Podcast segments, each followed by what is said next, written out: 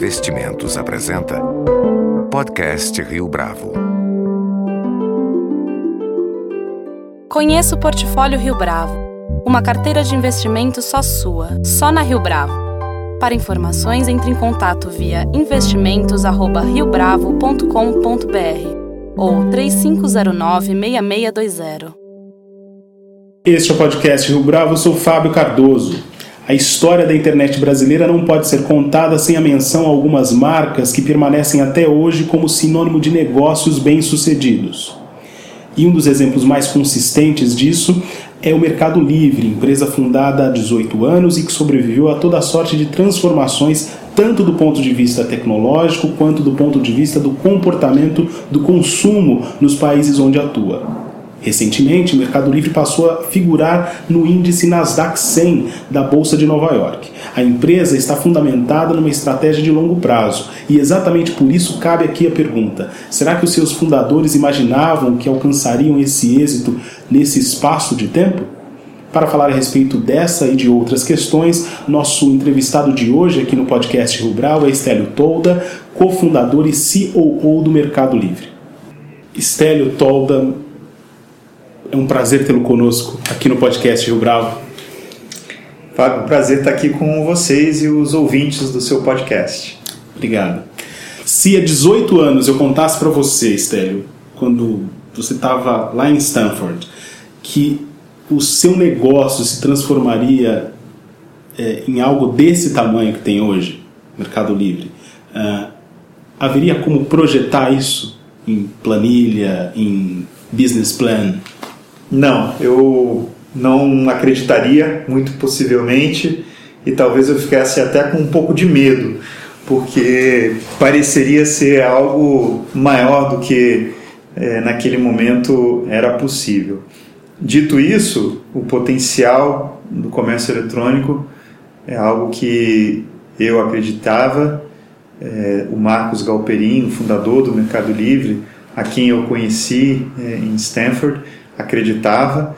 É, curiosamente, mais do que nunca, a gente continua acreditando e a sensação, eu digo isso aqui para o pessoal internamente, mas digo isso também é, para vocês que nos ouvem, é de que a gente está só começando o nosso negócio, 18 anos depois. O negócio que vocês tinham desenhado lá no início, quais características foram mantidas, quais características foram transformadas, vocês tiveram que adaptar nesse período? Acho que a principal característica é que o marketplace ele tinha potencial de funcionar nesse ambiente que é a internet. É, ele era um marketplace que ganharia mais valor com o tempo, algo que a gente, na teoria, lá quando estávamos em Stanford, falávamos era é, o chamado efeito de rede, né? em inglês o network effect que é o valor de uma rede é maior quanto maior maior o número de participantes dessa rede. Então isso é algo que desde aquele momento a gente já sabia e de fato na prática é, foi o que aconteceu. Hoje o nosso marketplace ele é do tamanho que ele é e o valor que ele tem é a partir justamente dessas conexões é, que, que existem nessa rede. Né? Um participante do, do Mercado Livre, do marketplace do Mercado Livre, ele pode ser um vendedor ou ele pode ser um comprador é, e as relações, né, as interrelações que existem, elas podem acontecer entre qualquer membro desse, é, dessa rede. Então isso, isso é algo que não, não mudou. O que mudou, sim, é, é a gente agregar serviços ao nosso negócio. Né? A visão que a gente tinha de oferecer uma, uma experiência é, excelente, ela se manteve também no tempo, mas como a gente oferece essa, essa experiência excelente é que foi é, aumentando. E aí a gente fala de pagamentos, a gente fala de envios, como a gente se envolveu nessas etapas né, para trazer uma experiência melhor. Para continuar é, oferecendo um serviço excelente, foi necessário agregar outros serviços ou é, consolidar outros serviços? Sim, foi necessário. Né? A gente então lá, nasceu lá atrás como um marketplace. É, até antes de, de ser um, um, marketplace, nós éramos é, um marketplace no formato de leilão, né, um site de leilão. É, e a gente identificou cedo que o leilão ele era o potencial era, era pequeno, que o comércio eletrônico tinha um potencial maior, a venda através do preço fixo e não através desse preço variável que era o leilão. Mas isso ficou para trás bem cedo na, na nossa história. Mas mesmo ali no início, a gente era um marketplace em que havia simplesmente a conexão entre o vendedor e o comprador. E isso se mostrou ao longo do tempo insuficiente para a gente ter essa experiência excelente. O que a gente identificou é que é, a questão do pagamento era um ponto de fricção é, em qualquer transação. Né? É necessário que as partes é, acordassem como uma iria fazer o pagamento. É, assim como a, depois, mais tarde, também a gente passou a endereçar a questão da, da logística, da entrega, como outro grande ponto de fricção, que também em toda transação era necessário resolver, endereçar. Como que eu vou fazer para entregar esse produto é, para o comprador? Então, naquele momento, lá atrás, no começo, a gente tinha a situação onde as partes até se encontravam para resolver esse problema, né? O, o, comprador levando dinheiro e o vendedor levando o produto. E ali havia até o, o proverbial aperto de mão, né? que é o nosso logotipo é, até hoje. As partes se, é, se encontram fisicamente ali, né? É, dão, dão as mãos para sinalizar o fechamento do negócio. É, isso ainda acontece, só que ele acontece não no mundo físico, ele acontece com o pagamento que é integrado hoje ao nosso sistema e com o envio também que é integrado. E a gente entende que isso é uma experiência de marketplace muito melhor do que era antes. Agora, você falou na sua primeira resposta sobre o efeito de rede. De rede, isso. Uh, o efeito de rede em 1999, no início dos anos 2000 no Brasil, era muito pequeno porque a internet era discada. Isso. Então, falar de efeito de rede hoje, com 4G, com as pessoas operando por celular, talvez seja muito óbvio. Mas como era isso lá atrás, lá em 2000, 2001, é. passando, atravessando a bolha da internet? É. Quando nós lançamos, você falou bem, é, a gente tinha uma penetração na internet, na população brasileira e latino-americana, né? nós estamos em 19 países da região, que era da ordem de 3%. A gente olhava para a população é, do país e apenas 3% tinha é, acesso à internet. Então era uma rede, mas era uma rede muito menor. Né? E além disso, era uma rede é, que tinha uma experiência até mesmo de conexão com a rede que era muito pior do que a gente tinha hoje. Você falou é, era a conexão de escada, eram os modems né, que foram aumentando ali a sua velocidade com o passar do tempo, mas que eram é, conexões muito piores do que as que a gente tem é, hoje. O curioso é que né, nenhum desses, desses problemas que a gente pode imaginar, né, como a, qualidade do acesso, a, a quantidade de pessoas que participavam da rede, foi um obstáculo para a gente é, lançar o Mercado Livre, para a gente é, fazer crescer o, o, Mercado Livre. Acho que a visão do empreendedor é, é essa, de buscar solução para os problemas. Então a gente sim é, navegou por, por várias é, evoluções que a gente teve. Né? A gente pode falar também sobre a penetração de cartão de crédito, bancarização, que era também muito mais baixa naquele momento. Então é, os meios de pagamento ainda pouco desenvolvidos. Né? Então, é, e hoje a gente ainda tem uma, uma, participação razoável do boleto como um meio de pagamento que a gente chama offline, né? uma interação do mundo é, fora da internet com o mundo dentro da internet. Quanto de participação? É pequeno, é, no nosso caso é por volta de 20%. Né? É, já foi maior e tem sido cada vez menor, mas ainda ela é, ainda é relevante. A gente ainda tem uma parcela da nossa população que não tem cartão de crédito ou prefere não usar, ou, ou tem um limite baixo, também é uma característica do, da, da nossa população é, do, dos, dos, cartões de crédito. Né? Então, é, o, meio, o meio offline de pagamento ele existe, ele existe curiosamente não só no Brasil, existe em todos os países onde a gente atua. De início, a percepção acerca da atuação do Mercado Livre estava bastante ligada aos produtos usados. Sim Verdade. Qual era a importância desses produtos lá atrás? Qual era o tamanho da, da presença desses produtos lá atrás? E qual a importância deles hoje? É, hoje eles representam menos de 10% do, do nosso volume. É, representavam a maioria, né? não digo a totalidade, porque mesmo logo no início da nossa história, e é curioso isso, né? o nosso marketplace ele surgiu do zero. Então a gente tinha zero vendedores e zero compradores. É, e fazer um marketplace funcionar é quase como fazer fogo a partir de uma faísca.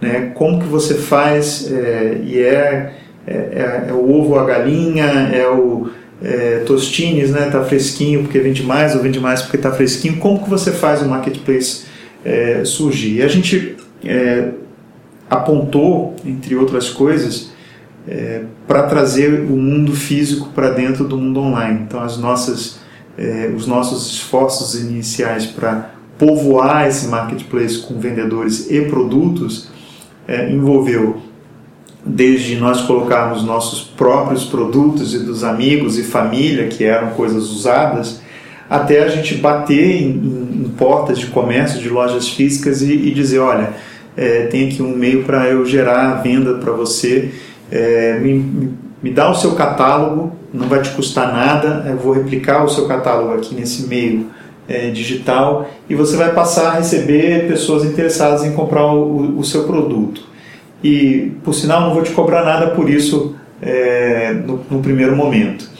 É, então, a gente teve uma presença também de produtos novos no início, mas é, não era a, não era o foco naquele momento. Né? Naquele momento, o, o foco era gerar é, uma, uma oferta que teve que acontecer com, em paralelo com gerar também a demanda, né? trazer compradores para esse, esses produtos. É como eu disse, é criar fogo da faísca. Levando em consideração que a estrutura da plataforma online corresponde a um modelo de intermedia intermediação, de comercialização no Mercado Livre, você pode me dizer se o modelo de negócio surgiu a partir da idealização da plataforma ou se foi o contrário? Ou seja, vocês criaram esse modelo de comércio online a partir de um projeto de intermediação? É, a nossa inspiração, grande inspiração, foi é, o eBay.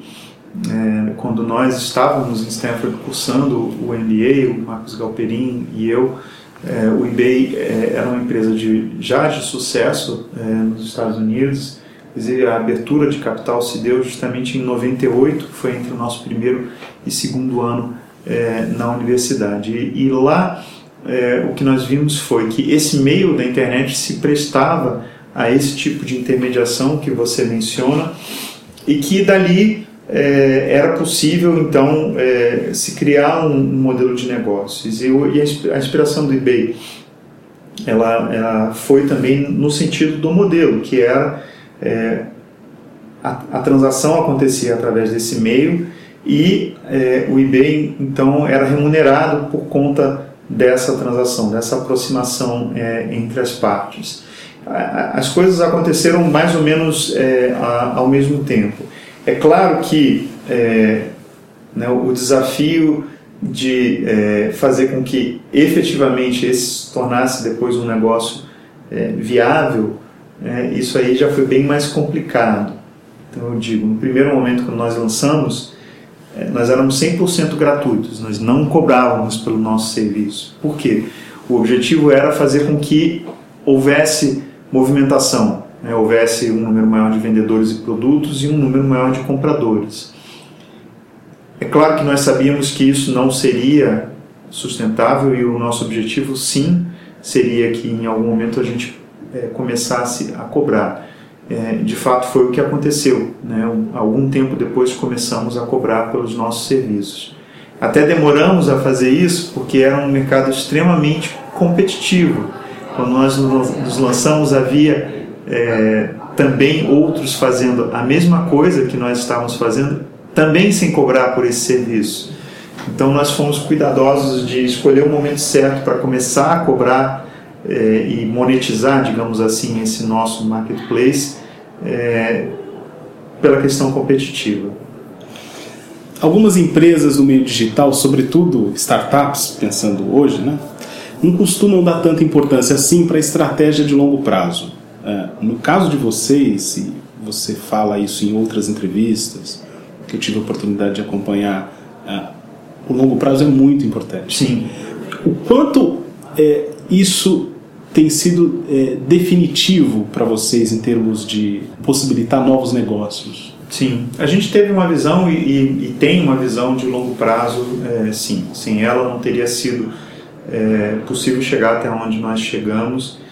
É, hoje você tem é, os principais executivos da empresa, é, todos eles têm é, no mínimo 17 anos de casa, a maioria deles 18 anos de casa, estão desde o início do nosso negócio. E, e tinham, acho que todos eles, essa ideia de que o comércio eletrônico tinha potencial, queria levar tempo para ele amadurecer, queria levar tempo para a gente criar um negócio é, autossustentável a partir dele.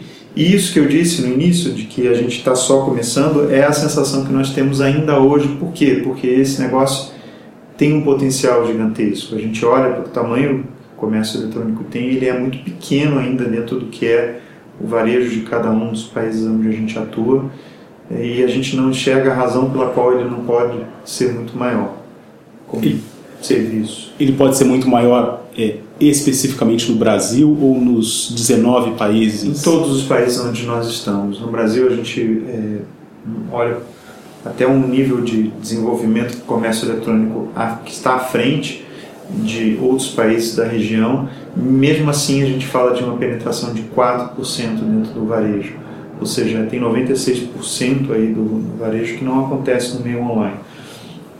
Qual o tamanho que esse varejo pode ter? Hoje a gente já vê, por exemplo, a China, que é o mercado que lidera é, o e-commerce no mundo, com a penetração de 20% do varejo daquele país.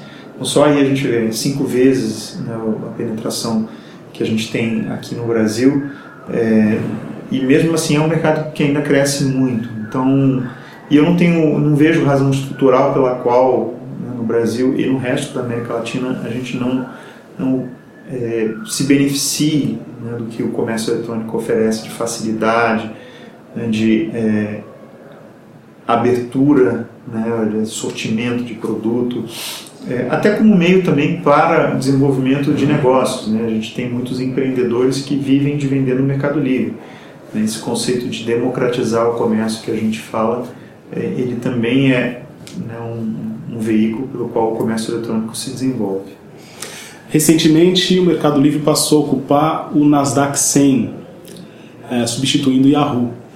O que essa conquista representa para vocês e na esteira dessa questão, é, como é que vocês vão fazer para se manter nesse posto?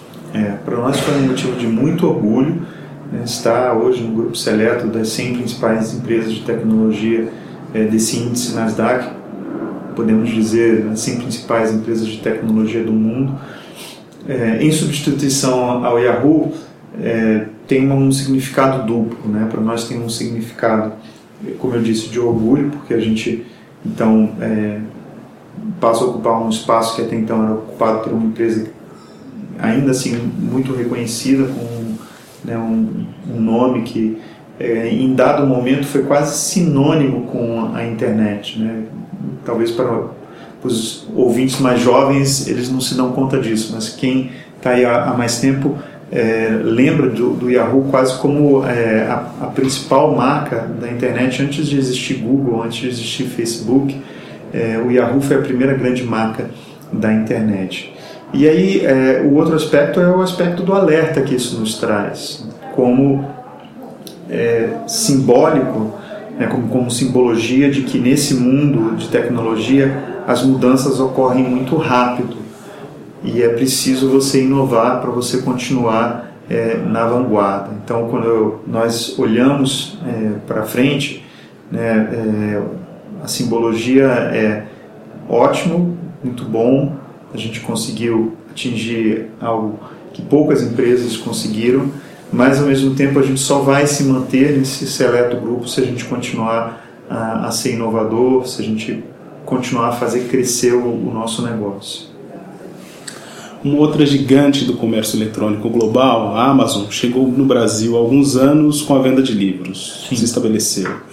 Neste semestre, segundo semestre de 2017, a empresa veio para cá com toda a sorte de produtos eletrônicos. Sim. Pensando no longo prazo, como é que esse player impacta a estratégia de vocês? É, a gente tem uma estratégia que não está focada nos nossos concorrentes, tá? Então acho que é importante dizer que a nossa estratégia é de oferecer a melhor experiência a gente acredita que isso é o que vai eh, fazer com que o Mercado Livre continue a, a crescer, a se desenvolver, fazer com que a nossa rede seja uma rede cada vez maior, né? voltando em um ponto que a gente falava no início sobre esse, esse efeito é, de rede.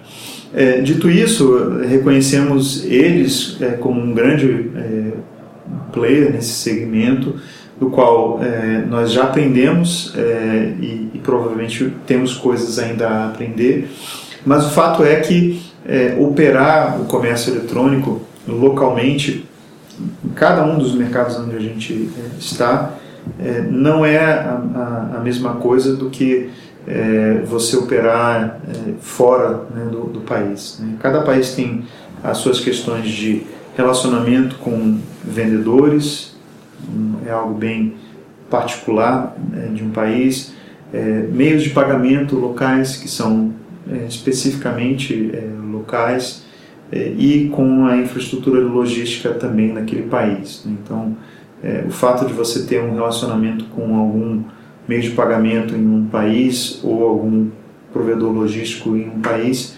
não não te traz necessariamente nenhum benefício para um segundo é, país. Você precisa se conectar, mesmo que seja a mesma empresa globalmente, né? Então, sei lá, Mastercard e FedEx é, o fato de você ter estar tá conectado com Mastercard nos Estados Unidos não quer dizer que é, te dá algum benefício para você se conectar com Mastercard no Brasil.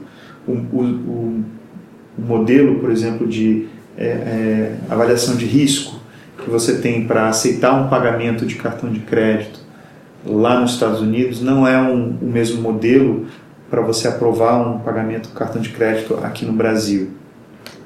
É, mesma coisa com a logística, né, a operação logística é, que você tem no, nos Estados Unidos, ela pode te, te dar é, uma noção do que é uma operação logística eficiente, mas os provedores com os quais você vai trabalhar aqui no Brasil são, são outros. Então, assim, o desafio de operar o comércio eletrônico ele é muito é, local. A gente tem 18 anos atuando nesse mercado, então acho que é, o desafio para quem está começando hoje nesse mercado é correr atrás. Né? E hoje a gente é o líder nesse segmento. Então é, a gente é que está é, à frente. 2018, para onde vai o Mercado Livre? Vamos continuar a crescer muito. Né? Nossa expectativa é essa, estamos trabalhando para isso. É, trabalhamos muito no que é o sortimento de produtos, então a gente tem uma iniciativa forte, que são as lojas oficiais. A gente tem trazido marcas é, de fabricantes, de varejistas para vender no Mercado Livre.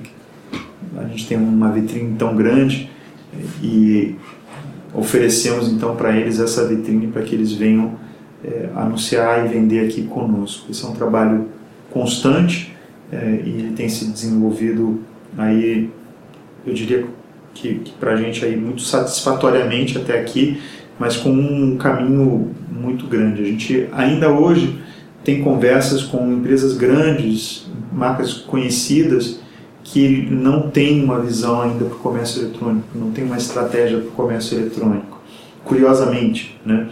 Mas isso eu vejo como uma oportunidade. Então esse é um caminho é, que vai continuar em 2018.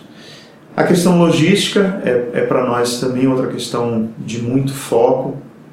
Temos trabalhado para que os, o tempo de entrega dos produtos seja menor, que o custo é, de envio seja menor também, conforme a gente vai ganhando escala. E isso é uma área de foco para a gente. Recentemente a gente lançou o que a gente chama de operação de fulfillment, né, que é, é uma operação em que a gente armazena os produtos dos nossos vendedores e conforme eles vendem no Mercado Livre, a gente faz toda a operação logística de manuseio empacotamento e entrega desse produto é, por conta desses vendedores. Né? Então, isso é o benefício que traz é um tempo menor de, de manuseio, um tempo menor de entrega do produto, uma satisfação maior do nosso cliente comprador e também uma satisfação do cliente vendedor. É um serviço que a gente está oferecendo para eles. É algo que a gente lançou há muito pouco tempo aqui, ainda é muito incipiente, mas em 2018 a gente pretende acelerar é, isso muito. E a terceira área de, de foco em 2018 é a de pagamentos, que para a gente é uma área que já é representativa dentro do marketplace do Mercado Livre, mas a gente olha para pagamentos como um negócio gigantesco fora do ambiente do Mercado Livre, ou seja, como meio para facilitar pagamentos na internet, o Mercado Pago ele tem um caminho grande e um potencial até mesmo maior do que o marketplace. Vamos continuar também a acelerar o negócio de pagamentos em 2018. Estélio Tolda, muito obrigado pela sua participação, pela sua entrevista aqui ao podcast Rio Bravo. Um prazer, obrigado pelo convite. Com edição e produção de Leonardo Testa, este foi mais um podcast Rio Bravo. Você pode comentar essa entrevista no SoundCloud, no iTunes ou no Facebook da Rio Bravo.